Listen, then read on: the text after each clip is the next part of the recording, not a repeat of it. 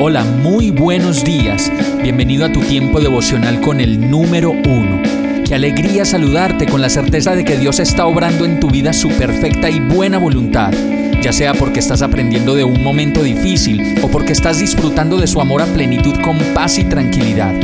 Llegó la hora de tomar tu Biblia, pues de seguro Dios te va a hablar, te va a reconfortar y lo mejor de todo, te va a dar las respuestas que estabas buscando. ¿Qué esperas? Vamos, súbete de una vez en este pequeño pero eterno vuelo devocional con destino al cielo.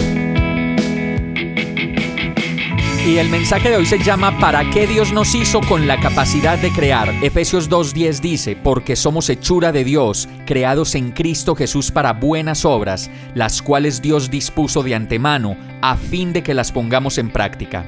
Este verso no puede ser más explícito y qué dicha que encontremos mensajes así de claros y contundentes en la palabra de Dios, pues esto significa una guía directa para todos los seres humanos y podemos entender que Dios nos hizo con la capacidad de crear, como lo dice el verso, para inventar y crear buenas obras que sean de provecho para todos y no precisamente para diseñar contenidos digitales, bueno, ya sea música, juegos, imágenes o páginas electrónicas que conduzcan a la muerte o a la división, o contenidos que pongan en riesgo a quienes apenas están aprendiendo a descubrir el mundo y a encontrar un lugar en él.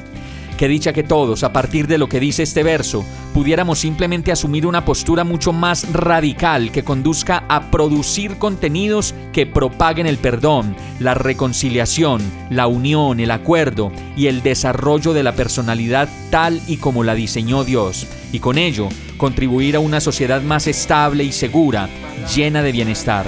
Vamos a orar. Amado Dios, Perdona nuestra rebeldía y falta de amor que se ve revelado en lo que hacemos y publicamos como contenidos para que otros lo vean.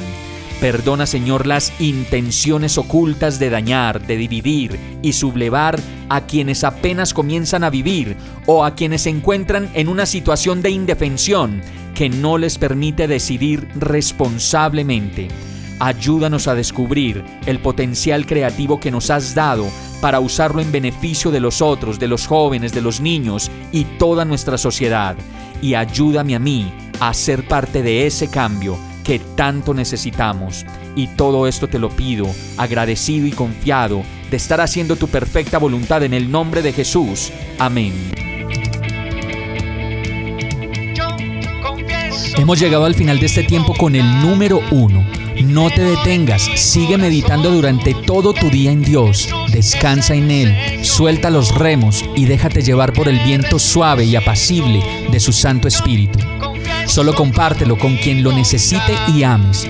Hoy, de la mano de Dios, todo será un gran día.